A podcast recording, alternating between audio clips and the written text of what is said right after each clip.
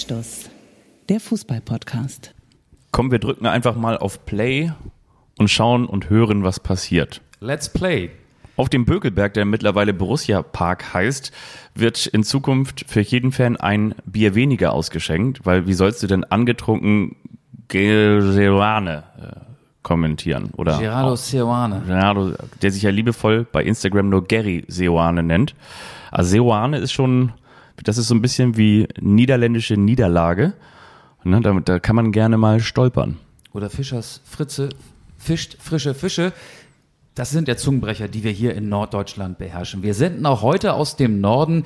Hier ist Anstoß. Wir sind wieder bei mir zu Hause.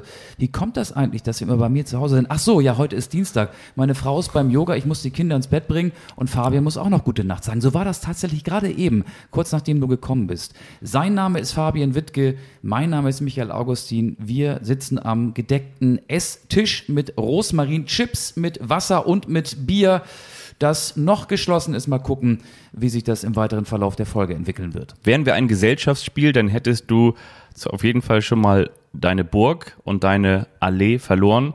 Gestern war noch Schackenburg-Allee und heute ist nur noch Schnacken. Ja, wir schnacken über die Relegation, ja. über den HSV, über das Pokalfinale. RB Leipzig hat einen Baum gepflanzt, einen ja. Manuel Baum, der ist jetzt Leiter des Nachwuchsleistungszentrums in Leipzig. Herzlichen Glückwunsch, Manuel Baum trinkt jetzt auch die rote Brause. Der Baum wird zum Bullen. Darüber werden wir sprechen. Und wir reden vielleicht auch noch über die Sinnhaftigkeit der Relegation im Allgemeinen und vielleicht auch noch so ein bisschen über die Zweitligarelegation. Gleich wird angepfiffen das Rückspiel zwischen Arminia Bielefeld und dem SVW in Wiesbaden. Beim Hinspiel hatten wir alle einen Kloß im Hals und ja, die Bielefelder Fans haben vielleicht ein bisschen zu lange gefackelt mit den Pyrofackeln. Definitiv. Und äh, Stichwort Fackeln. Ich bin gerade eben auf dem Weg hierher, bevor wir darauf eingehen, an der Silvesterallee vorbeigefahren. Das ist ja der Ort, an dem das altehrwürdige Volksparkstadion steht. Wie gesagt, da warst du gestern als Reporter beim Aufstiegsrelegations. Bin noch ein bisschen heiser. Das glaube ich dir.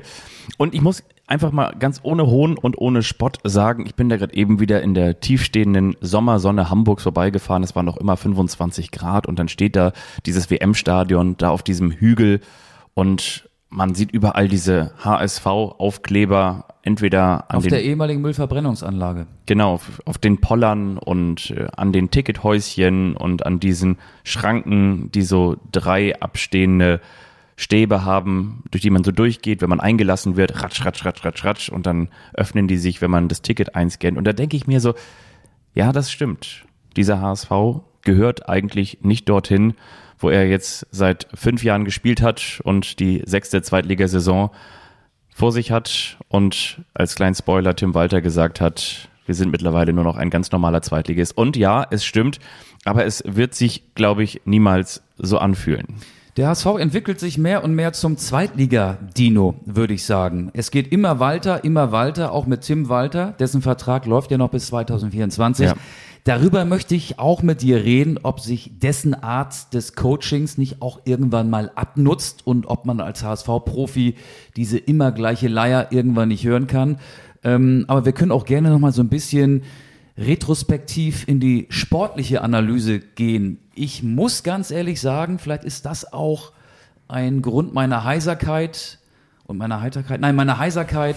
Es war sehr laut gestern ja. im Volksparkstadion. Also dieses Stadion, wenn es ausverkauft ist und wenn wichtige Spiele anstehen und in den vergangenen Wochen und Monaten standen dort ja aus HSV sich nur wichtige Spiele an, das Publikum ist da.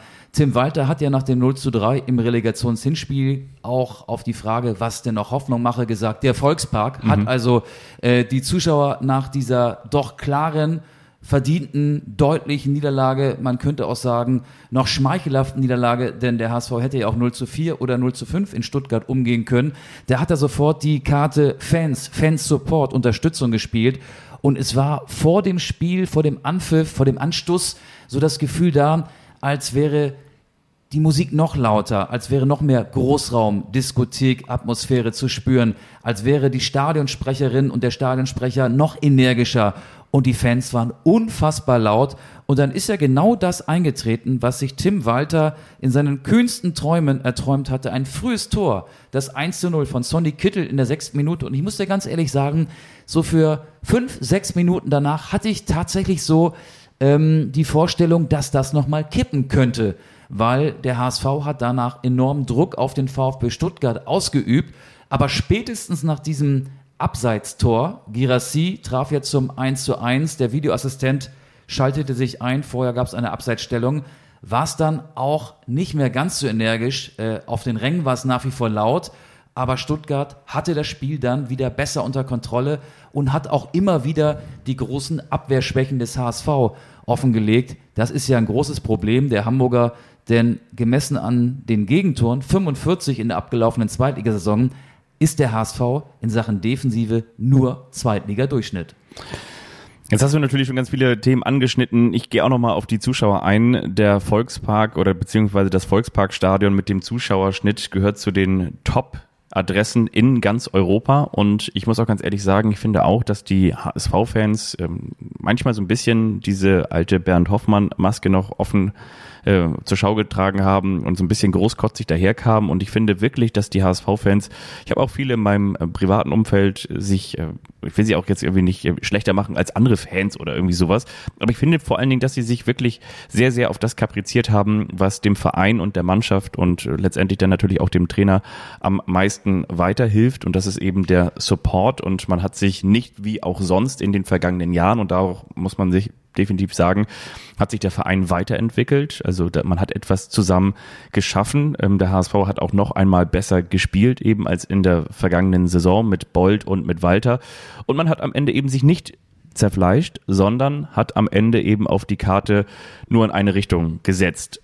Dass es dann am Ende nicht reicht, da müssen wir natürlich auch noch mal ganz kurz in das Schlagzeilen-Orakel gehen. Du hattest ja gesagt, der HSV ist am Endo aller Aufstiegsträume, aber am Ende war ja nicht das Endo, sondern das Schlagzeilen-Orakel hätte ja aus VfB-Sicht einfach nur heißen müssen, Enzo gut, alles gut, weil so war es ja auch am Ende im Volkspark, weil Enzo Milo hat zwei Tore beigesteuert und dann gibt es noch einen weiteren Fakt, ähm, der dann vielleicht schon auch wieder die Relegation in den Fokus nimmt als solchen, nämlich als Wettbewerb.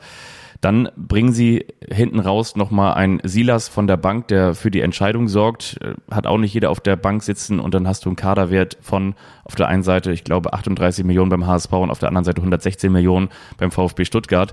Und dann ist, äh, wenn das mittelgroße Wunder nicht dann doch irgendwie passiert, die Geschichte auch relativ schnell erzählt. Dann kann ein auch sehr guter HSV mit einer noch besseren Saison als der vorherigen gegen einen ja, schwachen VfB Stuttgart bis Sebastian Hoeneß kam, auch nichts ausrichten.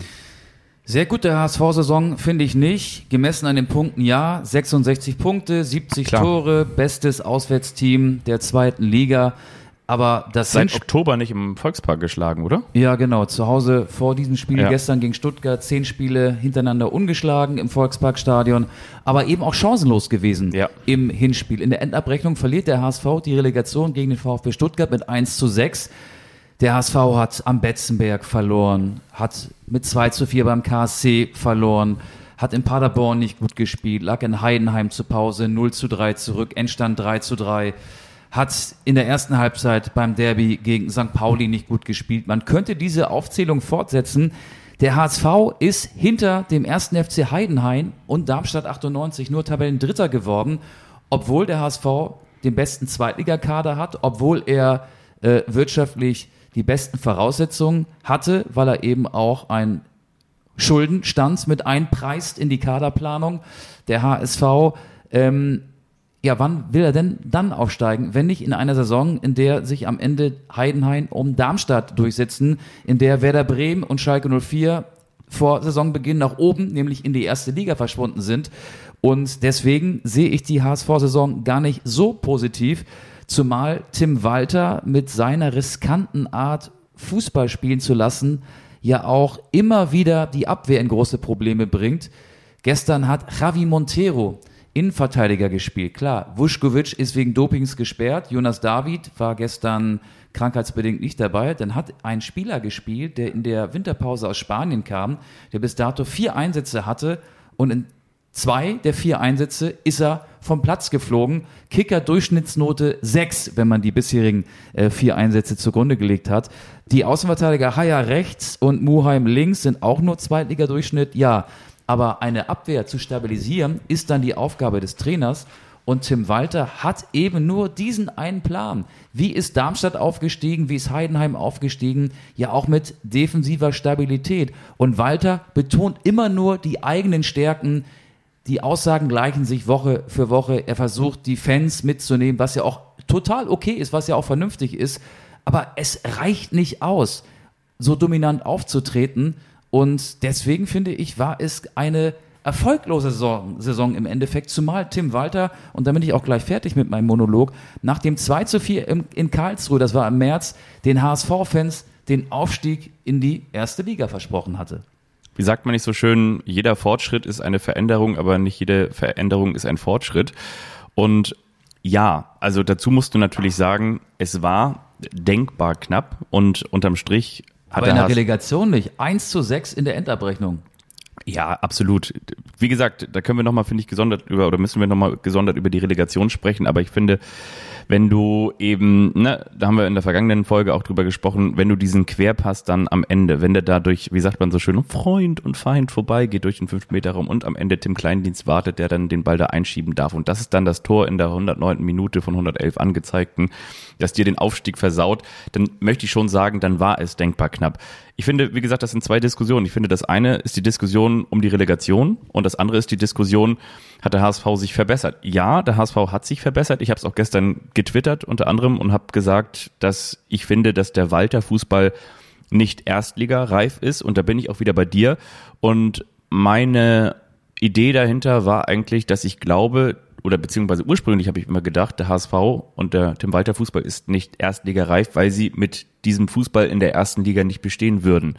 Letztendlich hat aber in dieser Saison gezeigt, und deswegen stimme ich dir dann doch wieder am Ende auch ein bisschen zu, dass der HSV keinen erstligareifen Fußball gezeigt hat, weil er eben einfach zu offensiv gespielt hat, weil er zu viele Gegentore zugelassen hat und, 45. und weil man auch das Gefühl hat, ob es nun so ist oder nicht, das, äh, wir sind ja sowieso nur so vermeintliche Experten, aber dass man auf jeden Fall das Gefühl hat, dass Tim Walter auch nur einen Fußball spielen kann. Genau, das Und meinte ich ja. Und ja er weicht genau, nicht von seiner Linie genau, ab. Und, es gibt keinen Plan B. es gibt keinen Plan B. Und er ist der emotionale Leader dieser Truppe.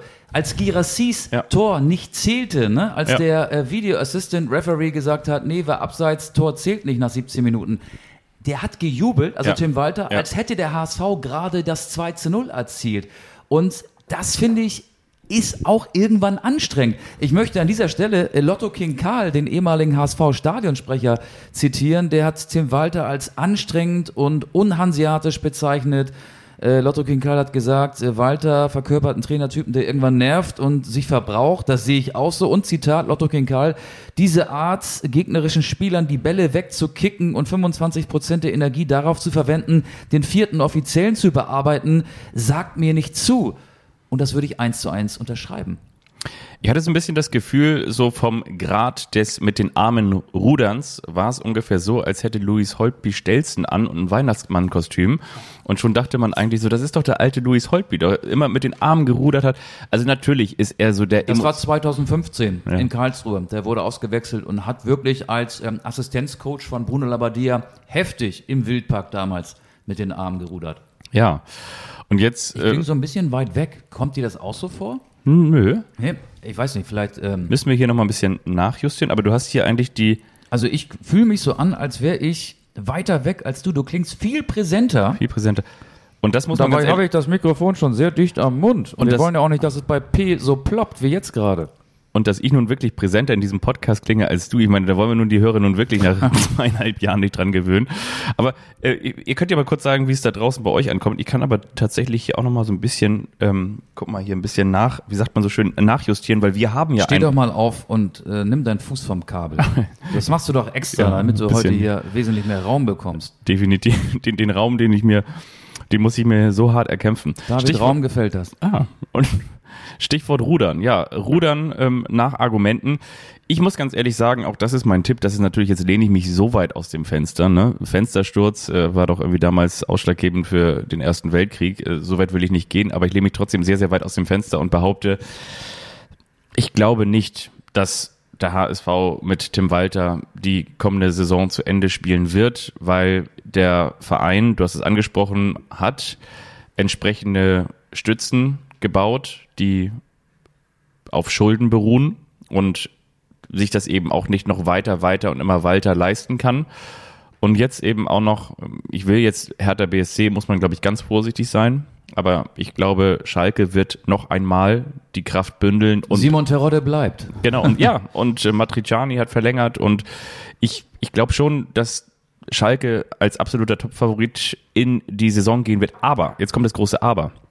Du hast doch trotzdem in dieser verrückten Zweitliga-Saison, beziehungsweise in dieser verrückten zweiten Liga, hast du doch auch nie Argumente dagegen. Klar, wir kennen jetzt alle Kader noch nicht und wie gesagt, es dauert noch ein bisschen Wir bis zum, zum Kader. Start. Nee, genau, kennen wir alle nicht, weiß ich. Aber trotzdem. Wir kennen einzel einzelne Ja, Neuzugänge. aber warte mal ganz kurz. Also Auf jeden Fall, du kannst doch trotzdem, auch jetzt, egal wie die, wie die Mannschaften sich noch zusammenstellen werden, kannst du doch nie ausschließen, dass Mannschaften wie Kräuter Fürth, Kaiserslautern oder von mir ist auch Magdeburg oder im Zweifel sogar Holstein Kiel und St. Pauli genauso um den Aufstieg mitspielen werden. Das kann man doch nicht ausschließen. Während du aber zum Beispiel, St. Pauli kommt in deiner Aufstellung zu spät.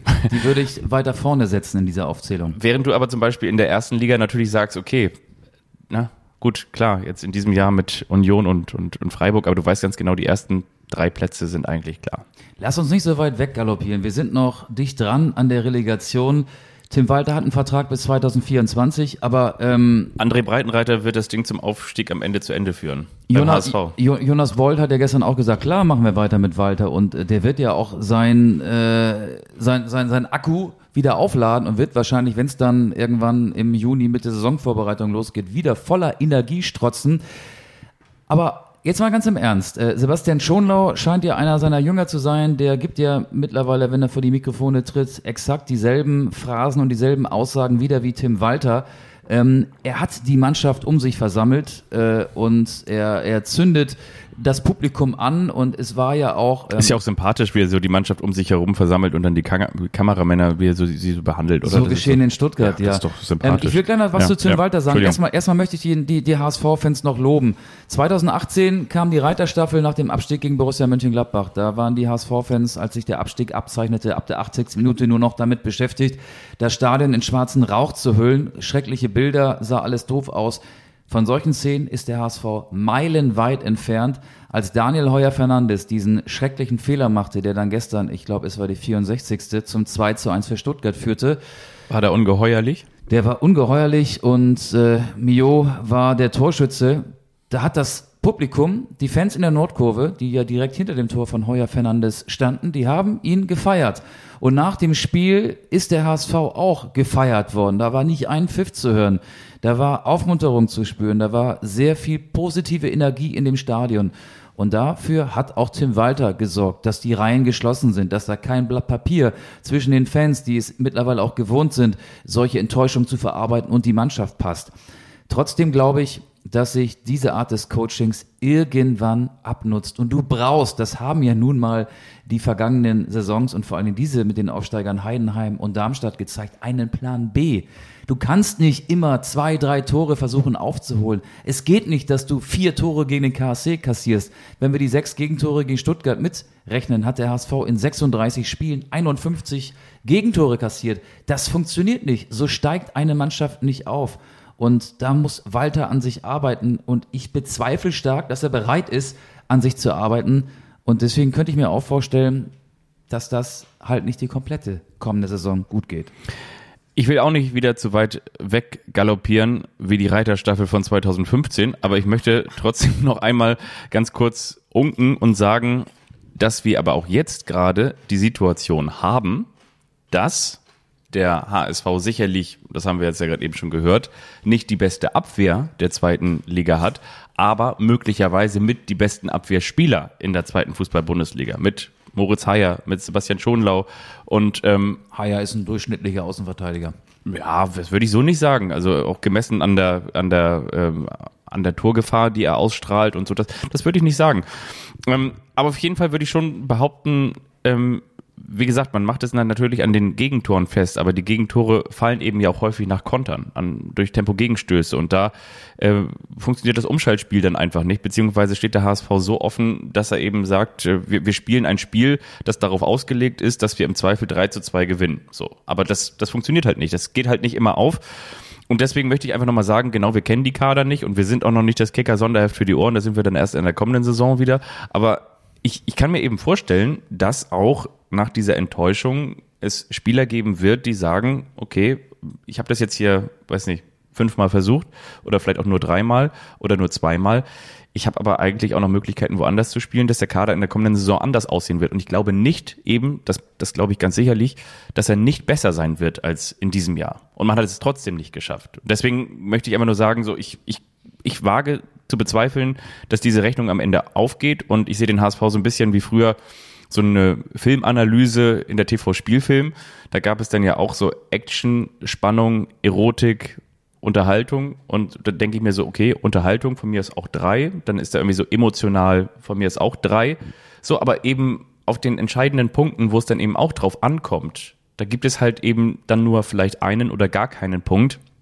Und so geht dann dieser TV-Spielfilm Daumen dann doch nur irgendwie so, so schräg nach oben, so ich sag mal so in Richtung Nordost. Aber um nach ganz oben zu gehen, müsste der Daumen nach ganz oben gehen. Aber dafür reicht es halt nicht. Und deswegen glaube ich auch, ist es jetzt natürlich so ein bisschen Bolt und Walter äh, haben noch die Emotionen gemeinsam, dass das Gefühl, dass es eigentlich eine emotionale und auch eine ganz doch okaye bis gute, bis vielleicht sogar auch sehr gute Saison war. Und deswegen geht er jetzt nochmal in die Verlängerung. Aber ich glaube, dass das halt auch wieder eine emotionale Entscheidung ist rational ist es die falsche Entscheidung für den HSV. Die Saison war nicht gut, weil das Ziel war Aufstieg. Das Ziel hat der HSV verfehlt und äh, Walter geht in die Verlängerung, weil sein Vertrag ja vor einiger Zeit bis 2024 verlängert worden aber ist. Aber das ist ein Argument, das hat in Hamburg noch nie gezählt. Nee, aber äh, Bold und Walter bilden ja auch eine Einheit und deren Schicksale sind eng miteinander verknüpft. Ich möchte noch einen Spieler erwähnen. Du hast gerade so diesen äh, Daumen hoch, Daumen runter Vergleich gemacht. Äh, Chipstüten, um in der Kinosprache zu bleiben, werden ja auch gerne verteilt oder, oder die klassischen Schulnoten. Wie viele Punkte ähm, Daumen oder, oder welche Note würdest du Robert Glatzel geben in diesen beiden Relegationsspielen? Wie sagt man so schön, der ist abgetaucht, ne? Ja, Genau, der mit 19 Toren zweitbeste Zweitligatorschütze hinter Tim Kleindienst hatte jetzt äh, im 16er nicht so viele Szenen. Also er hatte im Hinspiel die beste HSV-Chance, auch die einzige kann man sagen. Und gestern, als ähm, das Spiel eigentlich schon ganz klar in die Richtung des VfB Stuttgart ging, hatte er auch eine. Und im 16er war der HSV eh nicht sehr präsent und Robert Glatzel eben auch nicht. Und ich finde aber auch, dass Waldemar Anton echt ein starkes Spiel gemacht ja, hat, oder? Ja, das finde das finde ich auch. Mavropanos gestern nicht in der nee. ersten Halbzeit, der wurde dann ja auch ausgewechselt ja. mit einer sehr niedrigen Zweikampfquote und mit einer gelben Karte. Ähm, aber Glatzel war, wenn man jetzt mal Hin- und Rückspiel betrachtet, ähm, kein wirklicher Faktor. Und genau solche Spieler sind ja beim HSV dazu da, dass man sich an ihn hochziehen kann. Ja. Und ja, er war halt eben auch nur einer von vielen in diesen beiden Duellen weiß man auch nicht, woran das liegt, ne? ob es möglicherweise wirklich daran liegt. Wenn, wenn wir es leaken könnten, dann wissen wir, woran es liegt. Aber Robert Glatzel wird ja auch schon seit geraumer Zeit mit unterschiedlichen anderen Vereinen in Verbindung gebracht. Unter anderem Werder Bremen geisterte auch mal so rund um den Volkspark. Nee, das kann ich mir nicht vorstellen. Also das, das, Gerücht gab es auf jeden Fall. Aber Kovnatski, Duxch, Füllkrug. Ja. Übrigens, wie war das ähm, unter den Torjägern, wenn es um den Golden Ball geht. Also natürlich geht der Golden Ball an Erling Haaland und die deutschen Torschützenkönige nageln mich nicht drauf fest, entweder auf Rang 25 oder 27 mit 16 Treffern, Nkunku und Füllkrug. Naja, aber das ist eine andere Geschichte. Ich bin mal gespannt. Wie gesagt, ich, ich glaube, im, im kommenden Jahr wird es eine deutlich schwächere Saison des HSV werden. Die Entscheidung war falsch, mit Tim Walter weiterzumachen. Ich habe die Gründe dafür genannt. Du auch. Ähm, ja, also falsch würde ich gar nicht sagen, weil der HSV hat ja in jeder Zweitligasaison einen anderen Trainer gehabt. Und Walter ist ja der erste Zweitligatrainer, der zwei Serien in Folge spielen durfte. Ähm, die Art, so an, den, an, an dem Fußball, an dem Plan, den er hat, den einzigen Plan festzuhalten, war falsch. Das war sein Fehler aber dass, ähm, wenn du jedes Jahr einen neuen Trainer auf die Bank setzt, dann irgendwann mal auf die Idee kommst, äh, vielleicht mal Kontinuität walten zu lassen, das ist schon grundsätzlich eine richtige Entscheidung, finde ich, aus HSV-Sicht. Ich möchte mit dir noch auf eine Frage hinaus. Relegation, Jetzt haben wir ja auch die Statistik. Äh, in den vergangenen elf Duellen hat sich zehnmal der Erstligist durchgesetzt. 2019 war es mal anders. Da scheiterte der VfB Stuttgart als Erstligist damals an Union Berlin. Ähm, wo das mittlerweile hingeführt hat, sehen wir. Union spielt in der kommenden Saison in der, in der Champions League. Aber ähm, macht das noch Sinn, ja oder nein? Was, was meinst du, dieses Duell zwischen erster und zweiter Liga? Also ich denke mir, es ist uns allen klar, warum es das gibt. Du hast nochmal wiederum äh, vier weitere, wenn wir die zweite und dritte Relegation noch mit reinnehmen. Klar, unter auch noch, aber es geht jetzt dann natürlich da eben um, um Geld, um Vermarktung. Du hast äh, insgesamt vier weitere Spiele, die vermarktet werden und äh, du kannst Werbung verkaufen und das wird auf sowohl in diesem Jahr äh, bei, bei Sat1 und bei Sky gleichermaßen gezeigt und auf beiden wird halt entsprechend Werbung verkauft. Es ist nochmal ein Event, du machst nochmal die Stadien voll und so weiter und so fort. Ich, ich halte von der Relegation überhaupt gar nichts und ähm, das wird man wahrscheinlich als Fan der zweiten Liga äh, nahezu immer sagen. Als Fan der ersten Liga sagst du, oh mein Gott, wir haben noch irgendwie dieses Spiel, wir steigen nicht ab. Wie cool ist das denn eigentlich? Aber es ist halt einfach, es ist halt einfach nicht fair. Es ist keine neue Diskussion, aber uns ist doch allen auch klar, dass eben genau der VfB Stuttgart, der als Tabellenletzter übernommen wurde von Sebastian Hoeneß, der dann irgendwie noch so ein bisschen Fahrt wieder aufgenommen hat und äh, entsprechend dann sich da noch auf den 16. Platz gerettet hat, dass der halt naja, was habe ich gesagt? 116, das sind kurz runtergebrochen, das ist ein dreifacher Kaderwert dessen ähm, im Vergleich äh, zu dem des HSV. Das, ja, also da muss eine Mannschaft schon wirklich richtig, wie sagt man so schön, äh, mausetot sein wenn sie es denn nicht schafft, gegen den ambitionierten Zweitligisten zu bestehen. So. Und das hat der VfB Stuttgart halt im Hinspiel auch gezeigt. Wie gesagt, dieser VfB Stuttgart, der 16. geworden ist in der ersten Fußball-Bundesliga, der hätte den HSV theoretisch mit 4, 5, 6, 0 aus dem Stadion schießen können. So. Und, ich, fand, ne? ich fand das krassere Beispiel, Stuttgart kam ja, ähm, obwohl der direkte Klassenhalt am letzten Spieltag verzockt wurde, mit einer relativ stabilen Serie ähm, in dieses Relegationsduell mit dem HSV. Unter Hoeneß hatte Stuttgart, ich habe mir diesen den Vorbereitungszettel von, von gestern habe ich hier noch liegen, fünf Spiele gewonnen, vier unentschieden, zwei verloren. Also ja. deutlicher Aufwärtstrend unter dem neuen Trainer, eine klar positive Tendenz. Das krasseste Beispiel war Hertha BSC. Selbst ein von Kevins Prinz, Kevin Prinz Boateng gecoachtes Hertha BSC mit der Marionette Felix Magath war imstande, dann den HSV in der zweiten Liga zu halten und wirklich in diesen beiden Relegationsduellen den Klassenhalt zu schaffen. Und Achtung, Achtung, hier kommt der Anstoß Live-Ticker. Arminia Bielefeld führt, es ist nämlich jetzt gerade 20.55 Uhr, im Zweitliga-Relegationsrückspiel gegen den SVW in Wiesbaden mit 1 zu 0 Torschütze Fabian Klos, vierte Nein. Minute. Also nach dem Rückspiel steht es da jetzt 4 zu 1 für Wien Wiesbaden. In den Duellen zwischen zweiter und dritter Liga hat sich zuletzt immer häufiger der Drittligist durchgesetzt. Das untermauert deine These. In der ersten Liga war es ja immer der Erstligist, also bei dem Duell zwischen dem 16. der ersten und dem dritten der zweiten Liga. Das könnte mit dem wirtschaftlichen Vorteil zu tun haben. Was ich trotzdem ähm, komisch finde, wenn, so wie ja auch jetzt in den vergangenen Tagen geschehen, aus dem HSV-Lager, vor allen Dingen auch von Tim Walter, oh, wir hacken heute ganz, oh, ganz schön doll auf Tim Walter rum, aber ich muss den Satz einfach zu Ende führen. Ja. Von ihm gab es ja Kritik an der Sinnhaftigkeit der Relegation. Und ich finde, der verkennt dann auch so ein bisschen die eigene Vergangenheit. 2014 hat es dank dieser Relegation der HSV mit einer mickrigen Punkteausbeute von 27 Zählern geschafft, sich mit zwei Unentschieden, mit einem 0 zu 0 in Hamburg und einem 1 zu 1 in Fürth in der Liga zu halten. Damals zählte noch die Auswärtstorregel. Ein Jahr später äh, war es ein Sieg nach Verlängerung beim Karlsruher SC. Ähm, ja, das wird dann gerne mal vergessen. Obwohl ich auf der anderen Seite auch die Relegation kritisiert wird. Ja, das, ja, ich weiß, was du meinst. Auf der anderen Seite glaube ich wiederum auch, ist es so, ich, mir ist übrigens mal aufgefallen, dass ich ganz häufig von der einen und der anderen Seite spreche, aber ich möchte trotzdem nochmal sagen, ich glaube, man darf sich über den Klassenerhalt freuen und trotzdem den Wettbewerb als solchen nicht mögen. Das ist doch der Vergleich mit dem Videoschiedsrichter. Du freust dich doch vielleicht dann auch über den im Nachhinein gegebenen Elfmeter für dein Team, aber trotzdem magst du im Großen und Ganzen dieses System nicht und hast auch das Gefühl, dass es nicht nur der Gerechtigkeit dient, sondern auch ein Stück weit den Wettbewerb kaputt macht. Und ich glaube, dieses Gefühl möchte ich in diesem Fall mal Tim Walter attestieren und nicht nur zu sagen, so ja, okay, wenn er gegen uns ist, dann, hm, dann bin ich das kleine Kind, dem jetzt das Spielzeugauto weggenommen wird und auf der anderen Seite bin ich aber gleichzeitig auch das Kind, das in der Sandkiste dem anderen Kind mit der Plastikschaufel auf den Kopf haut. Also ich glaube schon, dass man das beides so empfinden darf. Aber ich habe das dir auch schon gesagt, ich, ich finde, finde diesen Relegationswettkampf, finde ich einfach, er ist halt einfach, er ist halt einfach nicht fair. Er ist halt einfach nicht fair. weil zwei Mannschaften aus unterschiedlichen Ligen mit unterschiedlichen äh, Zugängen zu Fernsehgeldern, mit unterschiedlichen, ähm, mit unterschiedlicher Tradition, mit unterschiedlichem Background aufeinandertreffen. Und klar, kann es mal sein, dass du ein Relegationsspiel zwischen Schalke und dem vielleicht dem VfL Bochum hast, so oder ne? oder von mir aus auch gegen gegen Darmstadt nächstes Jahr oder gegen Heidenheim. Okay, ja, möglicherweise ja, aber in der Regel ist es ja nicht so.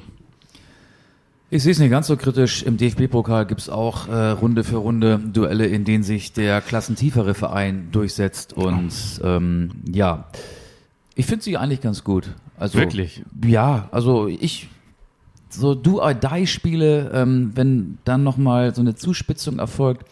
Ich mag das. Vielleicht auch, weil, weil, weil ich so diese Fußballdramen, egal ähm, ob sie, sie gehen ja immer für die eine Seite positiv und für die andere Seite negativ aus. Ich, ich, ich mag das. Ich mag halt nicht solche Eskalationen wie jetzt am vergangenen Freitag in äh, Wiesbaden geschehen von den Arminia Bielefeld-Fans. Ähm, auch das haben ja Relegationsspiele in der Vergangenheit schon häufiger an sich gehabt, als Dynamo Dresden gestern, äh, gestern ähm, vor einem Jahr gegen den ersten FC Kaiserslautern den kürzeren zog und in die dritte Liga abstieg. Da waren die Dynamo-Fans auch sehr weit drüber. Ne? Also ähm, ja, aber dafür jetzt die Relegation verantwortlich zu machen, da kommt dann irgendwie alles zum Vorschein, was in den vergangenen Wochen und Monaten schlecht gelaufen ist. So der ganze Hass auf die Mannschaft, auf die Spieler, die sich vielleicht nicht im Sinne der Fans verhalten haben, äh, wird dann in 90 oder 180 Minuten ähm, ja zum Problem. Und das ist halt ein Nachteil der Relegation, aber dafür kann der Wettbewerb an sich ja nichts, finde ich. Ist Benedikt Hollerbach der Sohn von Bernd Hollerbach? Nein, ist er nicht. Ist er nicht, ne? Ist er nicht, Das aber der ist gut. Benedikt Hollerbach ist richtig gut. Der ist schnell, ne? Möglicherweise. Neuzugang beim bei- ersten FC Ja, Köln. genau, genau, beim ersten FC Köln. Ähm, wir haben auch ein Pokalfinale gehabt, das Ja. du wie verfolgt hast? Ich muss, ganz, ich muss ganz ehrlich sagen, ich bin ja, ich, also ich finde, dass diese Ansetzung Leipzig gegen Eintracht Frankfurt natürlich erstmal super war. Und äh, das war ein super warmer Tag in Hamburg. Und ich habe äh, im Prinzip alle Menschen, äh, die ich irgendwie noch kurzfristig getroffen habe, ver ver versucht zu akquirieren, dieses Spielen zu sehen. Also ich, bei, du weißt ja, bei mir vor der Haustür war so ein riesengroßes Straßenfest und da habe ich eigentlich so gesagt, so wir können, also ihr könnt hier gerne euren Wein, Wein, Bier, Bier, Gin, Gin oder von mir ist auch Apfelschorle, Apfelschorle, das könnt ihr ja alles machen. Aber ich möchte ganz gerne das DFB-Pokalfinale sehen. Und ich habe niemanden überreden können, dieses Spiel zu gucken. Deswegen habe ich es tatsächlich im, im, im Kicker-Ticker, wie so häufig, verfolgt. Und ja, ist das schon Tradition, wenn man zum ersten Mal seit dem FC Bayern München als Verein den Titel verteidigen kann? RB Leipzig ist für mich jetzt seit vergangenen Samstag ein Traditionsverein, natürlich, ja. Ich habe aber auch nicht viel mehr gesehen als du. Ich habe nämlich ähm, beruflich vorher das Champions League-Finale der Frauen zwischen dem FC Barcelona und dem VfL Wolfsburg verfolgen müssen, äh, dürfen und war dann ja gar nicht so spät zu Hause. Aber das Wetter war schön, hier war relativ viel los so äh, bei uns zu Hause. Die Kinder waren ein bisschen länger wach und ich habe mich da nicht um 8 Uhr vor den Fernseher gesetzt. So, ich habe zur zweiten Halbzeit eingeschaltet und habe mit dem Schluss für viele ausgeschaltet, weil Ja. ich hatte keine Lust, die Leipziger da feiern zu sehen. Das musste ich mir nicht antun. Also so persönlich befangen war ich nicht, aber Ich das habe ist nur, ja, ja, sorry. nee, du hast es ja gerade eben schon angedeutet und das, das muss man ja eben auch mal sagen. Also was RB Leipzig nicht nur imstande ist, personell rund um die Mannschaft zu binden, sondern was die für eine Bundesliga oder von mir ist auch internationale Qualität rund um die gesamte sportliche Führung haben. Das sucht ja seinesgleichen. Ich finde, das wird immer so ein bisschen, äh, so ein bisschen so, so, so lapidar so erzählt, so als, als sei das ganz normal. Ich meine, die beschäftigen eigentlich, wenn du so willst, ähm, zwei äh, top ausgebildete Fußballmanager, die sich in der ersten Bundesliga etabliert haben, mit Rufen Schröder als Sportdirektor, da über noch Max Eberl als, ich sag mal, Geschäftsführer Sport. Und Da- Manuel Baum für die zarten Pflänzchen jetzt Genau. demnächst. Genau, und Manuel Baum für die zarten Für die Pflänzchen. jungen Bullen. Pflanze einen Traum in den Sand, ne, wo kein Mensch ihm Hoffnung gibt, da wächst er und lässt Samen entstehen, verstreut sie, lässt die Wüste blühen. Für alle Freunde, die früher in der Kirche aufgepasst haben. Aber Aber habe ich schon wieder eine Gänsehaut. Ey. Ich, wenn ich, wenn ich, also ich guck dich jetzt mit meinen verliebten Augen an. Das war, das und, war, und, und die sind schön. das war die schönste Stelle des Podcasts. Seit drei Jahren. Ich werde jetzt bis zum Ende schweigen. Ja, Manuel Baum.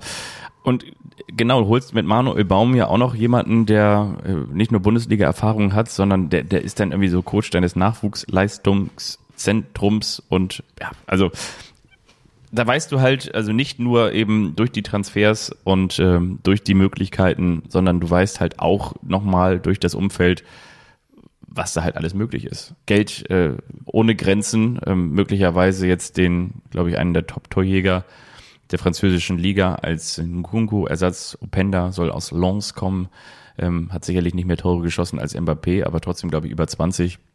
Ja, okay, ist halt RB Leipzig. Ne? Dazu kommen noch bestimmt wieder zwei, drei aus Salzburg plus Baumgartner aus Hoffenheim. Das ist jetzt auch fix. Die machen halt da weiter, wo sie aufgehört haben. Haben mit Rose einen Top-Trainer, der aus der Region kommt, der das ganze äh, Unternehmen kennt. Leipzig äh, goes Leipzig äh, Wege und wird sicherlich, bin ich mir ziemlich sicher, aber das ist jetzt auch keine steile These, äh, halt die Meisterschaft ganz klar attackieren. Aber sehe ich das richtig, dass man von uns an dieser Stelle keine fachkundige Pokalanalyse erwarten kann, weil wir das Spiel gar nicht so intensiv verfolgt haben? Ich sag mal so, das war das, was ich eigentlich so ein bisschen sagen wollte. Also ich wollte sagen, ähm, ich glaube, viele, da gab es ja auch wieder diese kultigen, lustigen Karten, ne, wer alles äh, den Frankfurtern in Deutschland die Daumen drückt. Das, da gab es ja letztes Jahr mit dem SC Freiburg auch und dann nur in Leipzig sind die, die, die Fans Leipzig-Fans.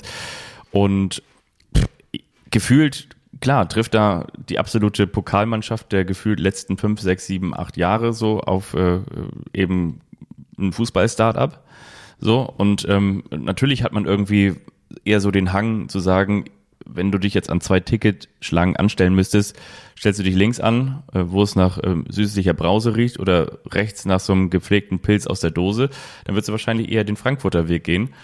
Aber äh, ich, ich glaube einfach, das wollte ich eben nur damit sagen, dass ähm, ohne das Spiel gesehen zu haben, ähm, aber das eben über den Ticker verfolgt zu haben, dass RB Leipzig einfach auch aufgrund der Form, den sie, die sie jetzt gezeigt haben in der Rückrunde, nicht zu schlagen war für Eintracht Frankfurt. Übermächtig. Ja, was ich so mitgenommen habe, dass es ein eher dürftiges Pokalfinale gewesen ist und ähm, dass die Veranstaltung, das ist jetzt aber auch eher so das Nachgeplapperer vieler Leute, die das Spiel gesehen haben, äh, eher so zur Kirmesveranstaltung verkommt. Also nicht nur, weil jetzt mit RB Leipzig natürlich ein äh, ja, sehr kommerziell geprägter Konzernclub diesen Pot zum zweiten Mal in Folge gewonnen hat, sondern weil auch das Drumherum vor dem Spiel wohl anders ist äh, als so in den vergangenen Jahren oder immer immer ähm, immer lauter und und und ja Großraum Disco mäßiger wird ich muss dazu sagen, ich habe leider noch nie live ein Finale, ein Pokalfinale im Berliner Olympiastadion verfolgt. Da hätte ich noch mal Lust drauf. Deswegen habe ich da jetzt nicht so den Quervergleich. Aber das war jetzt eher so die Meinung anderer aus meinem Mund. Ist doch auch okay. Also wie gesagt, dieses Pokalfinale hat ja dann auch am Ende keine höheren Wellen geschlagen.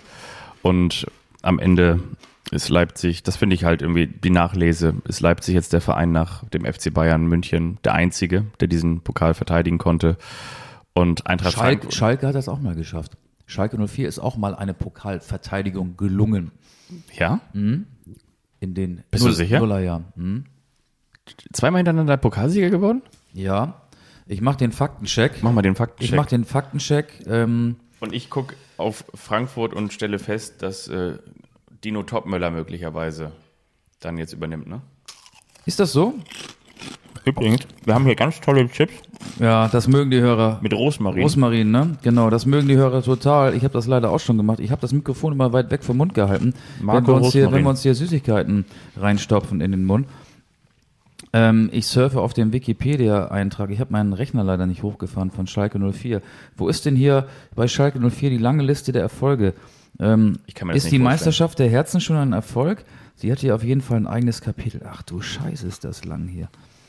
Ähm, wir müssen irgendwie überbrücken. Vielleicht kannst du schon mal den Kultopener der Lieblingsrubrik rausholen. Oder ähm, möchtest du dich im Namen aller, äh, auch vielleicht im Namen von Helping Tessie, ja, für die ganzen definitiv. tollen Spenden Wirklich? bedanken. Ja, natürlich. Die da ja dank unserer Meisterwette, die Björn initiiert hat, auf dem Konto eingetrudelt sind. Vielleicht Definitiv. ein paar Sätze da. Ja, das möchte ich wirklich gerne von, machen. Von dir und ja. ich gucke nochmal eben genau, wann Schalke 04 immer den Pokal gewonnen hat. In welchen Jahren. Ja, sehr, sehr gerne. Mach das mal. Und ich erzähle hier an dieser Stelle Folgendes. Pokalerfolge, ich habe es doch hier schon, guck mal hier. 2001 gegen Union Berlin, 2002 gegen Bayer Leverkusen. Genau, das war die Pokalverteidigung. Das meinte ich. Das hast du ganz toll. Genau. So, aber jetzt nochmal äh, im Ernst. Ja. Ähm, vielen Dank, dass so bedanken, viele ja. Menschen, die auch gar nicht Teil dieser Meisterwette gewesen sind, dann doch ein paar Euro auf das Konto der von mir vorgeschlagenen Hilfsorganisation Helping Tessie überwiesen hat. Ähm, die Jungen und Mädchen, die Männer und Frauen dort, die haben sich äh, sehr gefreut und haben auch unser, haben uns ihr Dankeschön ausgedrückt und das geben wir an euch weiter. Also ganz, ganz toll. Das Geld kommt hilfsbedürftigen Kindern in einem Waisenhaus in Kamerun zugute und ich glaube, da ist es perfekt eingesetzt. Ja, wirklich. Also ich kann mich da nur anschließen und möchte an dieser Stelle auch nochmal Danke sagen und mit dir anstoßen, um es mit Mario Basler auszudrücken. Nein, aber wirklich großartig. Und dazu kann man vielleicht auch noch sagen, für alle, die, die vielleicht die vergangene Folge oder die vergangenen Folgen verpasst haben, bei uns auf Instagram, wie ihr euch vorstellen könnt, ist äh, sozusagen nie, nie genug Geld da. Die Frage ist sowieso philosophisch, wie viel ist genug? Und es gibt aber trotzdem natürlich auch noch die Möglichkeit, da, da weiterzumachen. Aber ohne, um das jetzt irgendwie gleichzeitig mit einzufordern und wieder der häufig zitierte oder das häufig zitierte Fass ohne Boden zu sein oder diejenigen mit dem Rachen, den sie nicht vollkriegen. Wirklich einfach unfassbar toll, was entstanden ist. Nochmal dran erinnert, 25 Euro hat damals Björn gesagt und Auge rausgefordert. Und wir sind wirklich bei, bei vielen hundert Euro jetzt insgesamt gelandet, die da in Richtung Helping Tessie unterwegs waren. Eine ganz, ganz tolle Geschichte. Vielen, vielen Dank. Und ich glaube, fast schöner kann man so eine Saison dann auch gar nicht austrudeln lassen, auch podcast-technisch, oder? Absolut. Aber zu einem gelungenen Podcast gehört auch die Kultrubrik und die hört ihr jetzt.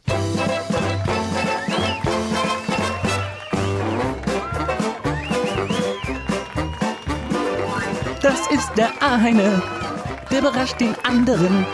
Und wiederum der andere, der weiß nichts davon. Das ist der eine, der überrascht den anderen. Und wiederum der andere, der weiß nichts davon.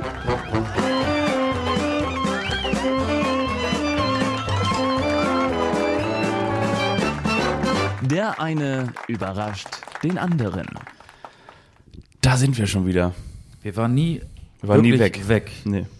Und ich mach's wie du so oft. Ich muss um meinen Beitrag für diese schöne Rubrik, ich habe ein Quiz mit dir vor, ich muss ihn im Internet suchen. Und ich bin noch nicht fündig geworden, weil ich. Soll ich denn anfangen? Ja, fang du mal an, bitte. Okay, in diesem Quiz, ich habe auch ein Quiz vorbereitet. In diesem Quiz, das ich vorbereitet habe, geht es um einen Spieler, der so ähnlich heißt wie ein Nachwuchsspieler beim FC Bayern München. Okay. Allerdings hat der Nachwuchsspieler des FC Bayern München die große Karriere möglicherweise noch vor sich, während ich meine große Karriere beendet habe. Paul Wanner? Nee, ich heiße nicht Paul Wanner, sondern ich heiße Arion Ibrahimovic. Ah, der ist aber nicht mit Slattern verwandt. Nee, das stimmt. Ach, das ist ein Slattern-Quiz, was jetzt kommt. Es kommt ein Slatan-Quiz. Ach du Scheiße. Denn Slatan Ibrahimovic alias Ibra Kadabra oder die Slatan Mania oder was man alles schon über ihn lesen konnte. Einer der größten Fußballer der letzten 20, 30 Jahre hat seine Karriere Auf jeden Fall einer mit der größten Klappe. Mit der größten Klappe, das kommt auch noch dazu. An den häufig zitierten Nagel gehängt. Tränen in den Augen, ausverkauftes Haus. Winke, winke und goodbye, sagt ein Spieler, der gar nicht so klingt wie das Land, in dem er eigentlich geboren ist. Aber wo bin ich denn eigentlich geboren? Bin ich geboren A in Stockholm, B in Göteborg, C in Kopenhagen oder D in Malmö? Malmö. mit der Marco Rosmarin, ähm, mit Fresse hätte ich jetzt was gesagt, mit dem Marco Rosmarin Mund sagt er Malmö und die Antwort ist natürlich richtig. Ich bin in Malmö geboren. Ich spielte während meiner Profilaufbahn, also wenn wir jetzt mal die Juniorenvereine ausklammern, für neun Vereine in meiner langen Karriere. Für welchen spielte ich zweimal? AC Mailand. Die Antwort ist richtig. Für welchen Verein schoss ich die zweitmeisten Tore? A. Für Amsterdam, B. Für Manchester United, C. Für Real Madrid oder D. Für Inter Mailand. Amsterdam. Äh, Die Antwort ist falsch. Ich schoss die zweitmeisten Tore für Inter Mailand. Okay. Für wen schoss ich die meisten Tore? Für Barcelona, PSG oder Malmö FF? PSG.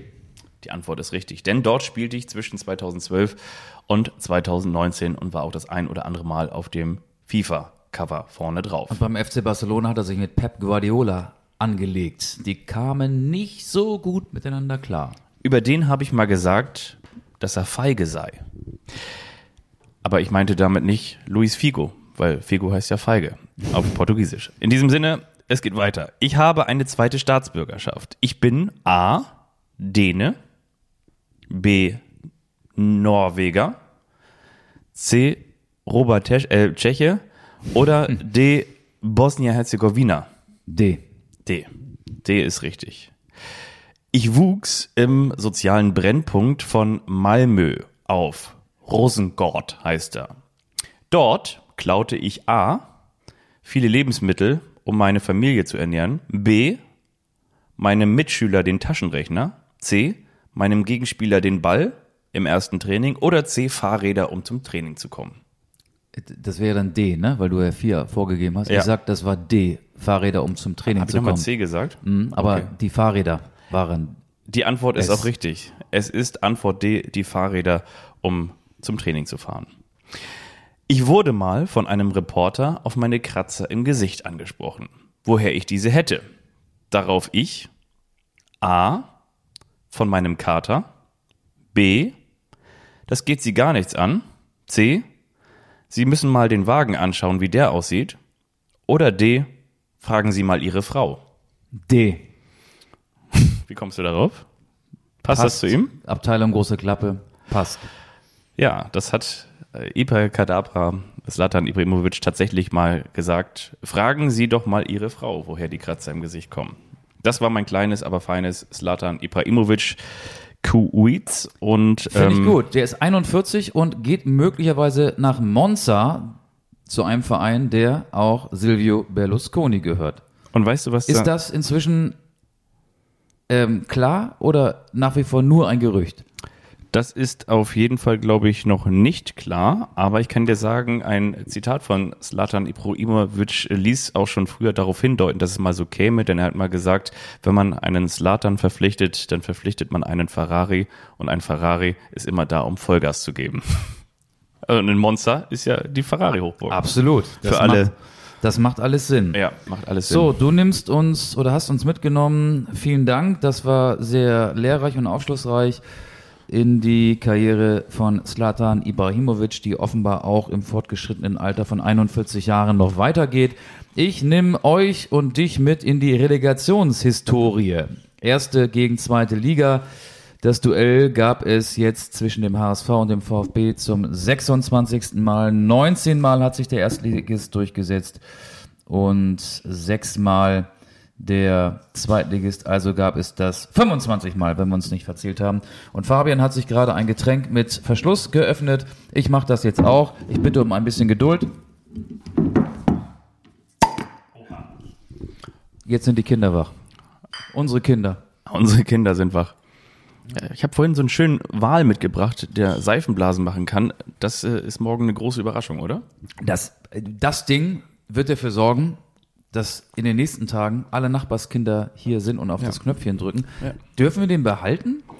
Ich brauche ihn tatsächlich zur Beachvolleyball-Saison wieder, weil dafür habe ich ihn gekauft. Ähm, das heißt, ich glaube, das ist dann Mitte Juli, ist es, bräuchte ich ähm, den Wahl nochmal wieder. Aber ansonsten könnt ihr können eine. Wahlparty feiern, ne? Ja. Das Schöne ist, am kommenden Samstag ist das Sommerfest meiner Tochter. Bitte, Die hat ja im bitte. Dezember Geburtstag, kurz vor Weihnachten. Und Dafür da- ist der perfekt. Genau. Und wir haben hier ein paar Kinder eingeladen. Also sie hat ein paar Kinder eingeladen und das Wetter soll ja gut werden. Und ich glaube, der Wahl mit seinen Seifenblasen, Ja. der käme da richtig gut. Also vielen, vielen Dank.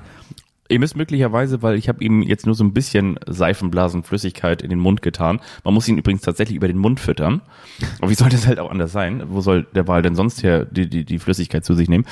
Ähm, ihr müsstet möglicherweise dann nochmal so eine, so eine, so eine Buddel nachkaufen. Eine Buddel Priel reinkippen. Ja, oder so. Schönes Bild, als Fabian klingelte vorhin, machte ich die Tür auf und er hatte den Wal auf die Mülltonne gestellt und auf den Knopf gedrückt und ich sah zwischen lauter Seifenblasen einen fröhlich gelaunten Fabian Wittke. Das war unsere Begegnung, Ja. bevor wir uns hier zur Podcast-Aufzeichnung Ich getroffen haben. versuche auch nach all den Jahren immer doch äh, unsere Beziehung frisch und jung zu halten. Das fand ich ganz toll. Ich möchte mit dir jetzt äh, von diesen 25 Relegationsduellen Ja, bitte, bitte, einige bitte. Partien durchgehen.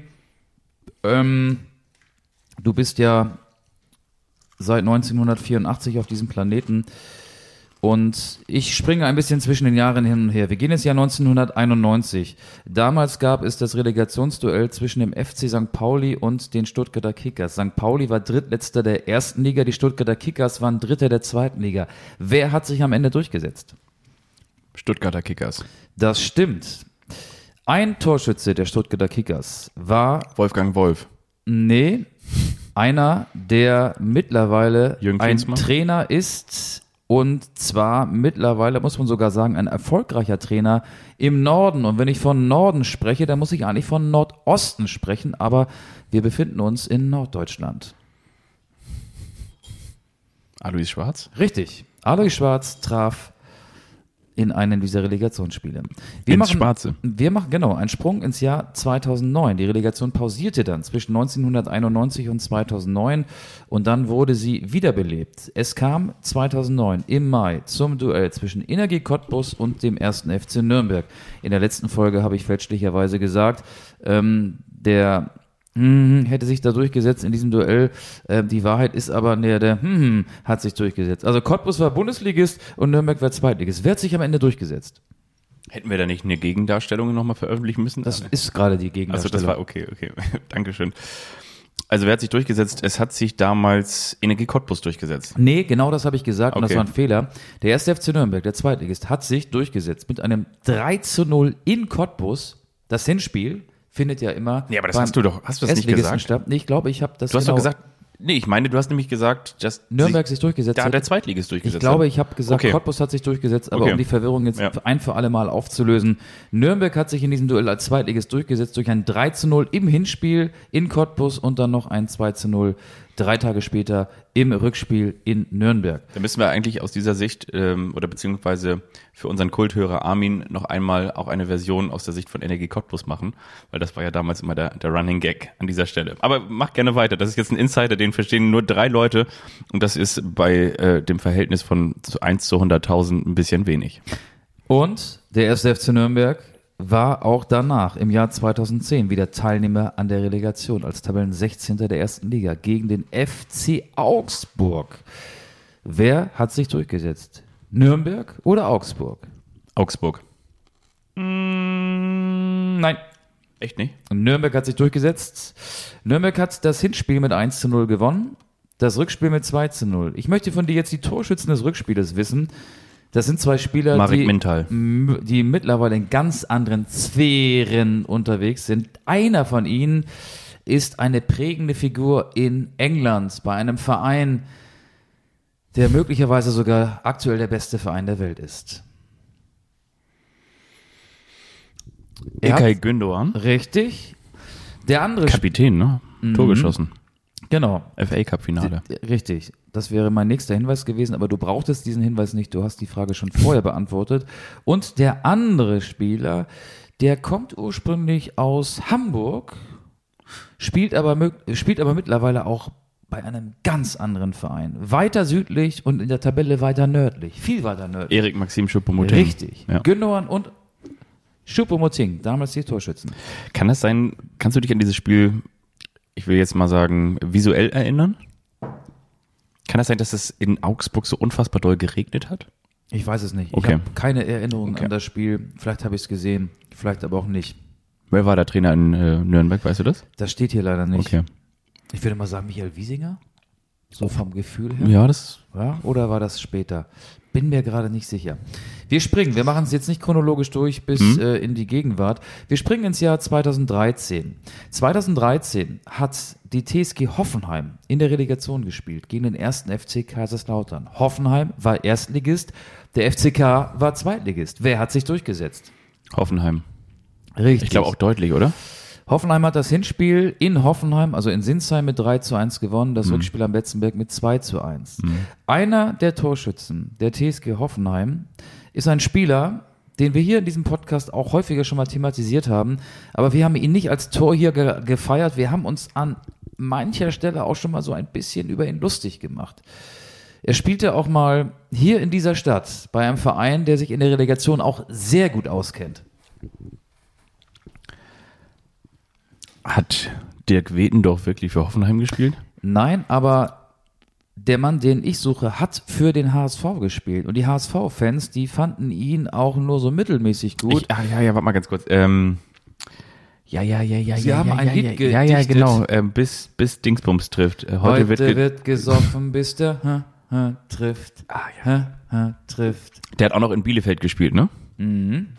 Hat er auch nicht oft getroffen. Hat sogar mit Bielefeld in der ersten Liga gespielt, in der vorletzten Saison. Apropos Bielefeld, wir liefern euch gleich einen aktuellen Zwischenstand. Ich suche, soll ich den Namen sagen? Ja. Sven Schiplock. Das war mein Quiz. Und jetzt gibt's, wie versprochen, den aktuellen Zwischenstand aus Bielefeld. Arminia Bielefeld gegen den SVW in Wiesbaden. Es steht immer noch 1 zu 0 für die Arminia. Nee, mein Kicker-Ticker hat sich nicht aktualisiert. Er steht 1 zu 1, weil Oh. der von dir angesprochene Benedikt Hollerbach in der 35. Minute für den SVWW, für den SVW in Wiesbaden erfolgreich war. Markus Kautzinski könnte also ein Relegationsduell gewinnen. Der war ja seinerzeit Trainer in Karlsruhe, als sich der HSV beim KSC durchgesetzt hatte. Und jetzt gibt es für euch die neue von Joe Cocker und Amy McDonalds. Gleich weiter mehr aus diesem Relegationsduell, zweite oder dritte Liga. Hier sind Michael Augustin, ich bin Fabian Wittke. Kommen Sie gut durch diesen Dienstagabend. Ja, Das Endergebnis müsst ihr euch wie immer aus dem Videotext holen. Ich muss ganz ehrlich sagen, ich bin schon so ein bisschen vorfreudig, auch wenn viele, ich glaube, viele Borussia Dortmund-Fans, habe ich auch schon in der vergangenen Folge gesagt, sind gar nicht mehr richtig vorfreudig. Aber ich bin so ein bisschen vorfreudig auf das, was passiert, weil ich habe so ein bisschen das Gefühl, beziehungsweise das, was so an Gerüchten kolportiert wird, dass es ein spannender Sommer werden könnte. Damit meine ich zum Beispiel möglicherweise Kai Havertz geht er zu Real Madrid, Chelsea braucht Geld, muss Spieler verkaufen. Julian Nagelsmann wird er tatsächlich mit Thierry Henry Trainer bei PSG und äh, folgt auf denjenigen, den er aus der Champions League katapultiert hat. Auch das ist im Gespräch. Ich finde, es könnte möglicherweise ein gar nicht mal so langatmiger Sommer werden, ähm, wie er sich momentan anfühlt. Denn sch schließlich ähm, jetzt so langsam pen- Holstein Kiel hat aus. Ne? Barmurker Simakala vom VfL Osnabrück verpflichtet. Ja. ja, Und äh, die, die lieben Kollegen der Bildzeitung Hannover, liebe Grüße an Flo und Lars, die versuchen ähm, mit aller Kraft Max Kruse nach Hannover zu quatschen. Es wäre nicht weit, habe ich gelesen, aus Berlin. Seine äh, Frau hat äh, Freundinnen, die auch in Hannover sich wohlfühlen. seine Frau weiß, wo Hannover liegt. Sie weiß, wo Hannover liegt. Sonst weiß sie ja nicht immer alles, was man wissen sollte. Ja. Äh, Und ich muss sagen, ich habe äh, gesagt, ich möchte ganz gerne noch zwei, drei Jahre Fußball spielen. Max Kruse, auch das hat die Bildzeitung geschrieben, sieht so fit aus wie lange nicht, auch wenn er so jetzt fit oder so fett? so fit, so Okay. fit. Äh, die Nutella-Figur, so hat man sie natürlich genannt in der Bildzeitung. Und äh, er ist gerade auf einem sehr, sehr großen Pokerturnier, natürlich in Amerika, um so ein bisschen das reinzuholen, was in den letzten anderthalb Jahren äh, durch diese 3,6 Millionen des VfW Wolfsburg äh, auf der Strecke geblieben ist. Von daher, ähm, wir sind gespannt, oder? Ja, sind wir definitiv. Äh, bist du einer, der täglich mehrmals diesen Transfer-Ticker updatet? Es gibt ja verschiedene Seiten, wo es diese News-Ticker gibt. Transfermarkt.de, Kicker.de, ähm, Bild, Ja. Sportschau, Ja. NDR.de, was weiß ich. Also bist du da, tummelst du dich da viel rum und guckst, was so in der Welt des Fußballs los ist? Oder sagst du, ich gucke erst rein, wenn das Kicker-Sonderheft auf dem Markt geschmissen wird? selten hat etwas so wenig Aktualität noch wie, wie das Kicker Sonderheft. Das ist Leider ja, irgendwie ja. so eine, In- ja, leider ja, wirklich so eine Institution. Ich, ich muss ganz ehrlich sagen, in, in diesem Jahr wieder, ich fand so in den letzten Jahren war da wenig Spektakuläres mit dabei. Aber jetzt gibt's ja auch solche Gerüchte, möglicherweise Goretzka-Angebot von Manchester United Aber Gerüchte, und so. Gerüchte, da gibt es so Ja, viele. aber das verfolge ich ganz gerne. Ja? Weil, ja, weil die Ich Namen so verfolge entsprechen. Fakten gerne. Fakten, Fakten, Fakten. Ich bin da immer mehr raus, muss ich ganz ehrlich sagen. Ja. Ja. Weil ich auch mal so ein ähm, Fußball-Sabbatical wäre zu viel gesagt, Aber ich muss mal so ein bisschen Fußball-Detox machen. Und ich glaube, die Zeit, die wird jetzt demnächst anfangen. Ja. Die Frage ist natürlich noch die, es gab ja für die Anstoß-Kulthörer, gab es ja immer noch mal so eine, eine Sommerfolge mit äh, zwei Kollegen, die unter anderem ja auch für unterschiedliche Vereine in Deutschland unterwegs sind. Äh, soll es möglicherweise sowas noch geben oder wollen wir das am Ende so eine Flasche entscheiden lassen, die wir auf so einem Tisch drehen lassen?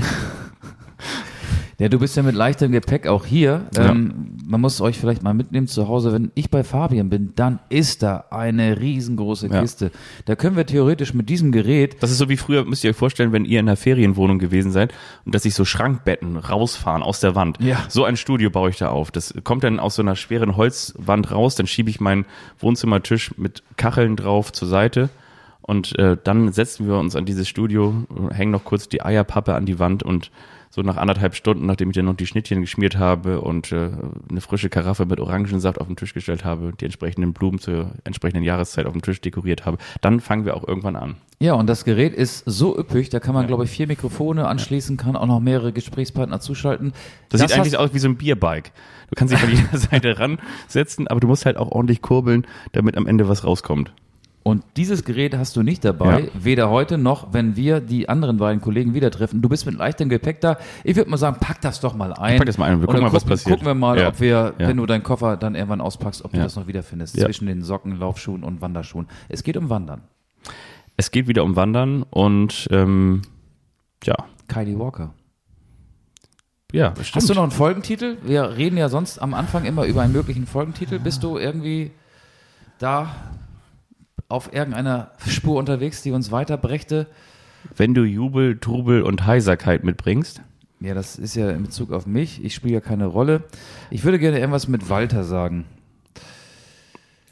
Ähm, wenn der HSV den Walter vor lauter Bäumen nicht sieht. Ich weiß nicht, wir denken da besser nochmal drauf rum. ja, ja, anders. Oder nur den Walter vor lauter, na gut. Ähm, Es ist Zeit, um zum Ende zu kommen. Wir sind mit der Play-Taste reingegangen in diese Ja. Folge. Jetzt drücken wir auf die Stopp-Taste. Wünschen euch eine schöne Woche. ja.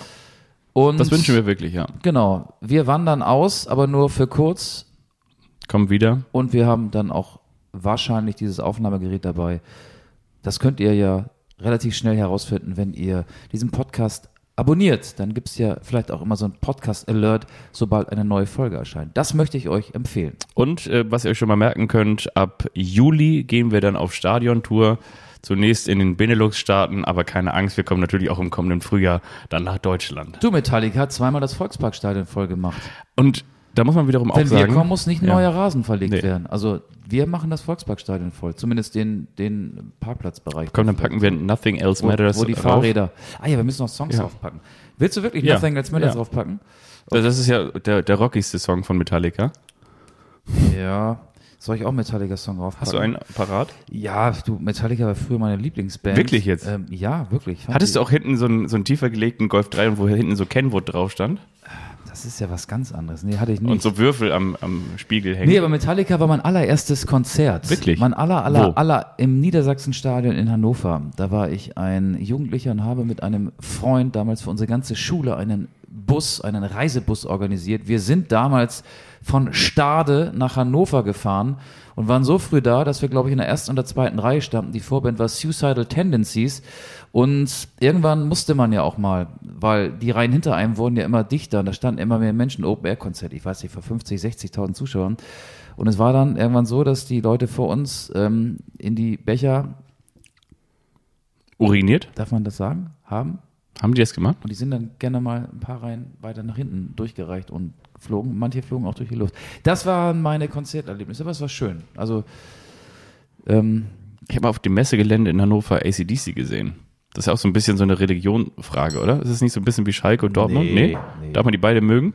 ja, ich mag, ich kann mit Metallica nicht mehr so viel anfangen. Die Band hat sich in den vergangenen Jahren, ich klinge jetzt wie Olli Schulz bei Fest und Flauschig, in den vergangenen Jahren nicht so weiterentwickelt. Deswegen tue ich mich auch schwer, gerade so einen äh, Song von Metallica auf die Playlist zu packen, weil es einfach so diese, diese ganz alten äh, Metal-Nummern, die dauern ja sieben, acht Minuten, weiß ich nicht, Master of Puppets oder sowas. Pack doch hier Bed of Roses von den rauf oder Living on a Prayer. Das ist Bon Jovi, aber, aber nee, du, du kriegst schon von mir einen Metallica-Song, äh, den nehme ich, ey, weiß ich nicht, ähm, Hinterm Horizont geht's weiter. Ich nehm, von Metallica, ich die nehm, Version. Ich nehme Whiskey in the Jar. Ja. Der ist auch noch einigermaßen aktuell. Der ist erst 18 Jahre alt, glaube ich. Ja. Whiskey in the Jar. Also, schöne Woche. Tschüss. Wenn ihr 18 Jahre alt seid, dann dürft ihr auch Whisky in the, in the, oder out of the jar trinken. Also schöne Woche. Ciao, ciao. Tschüss.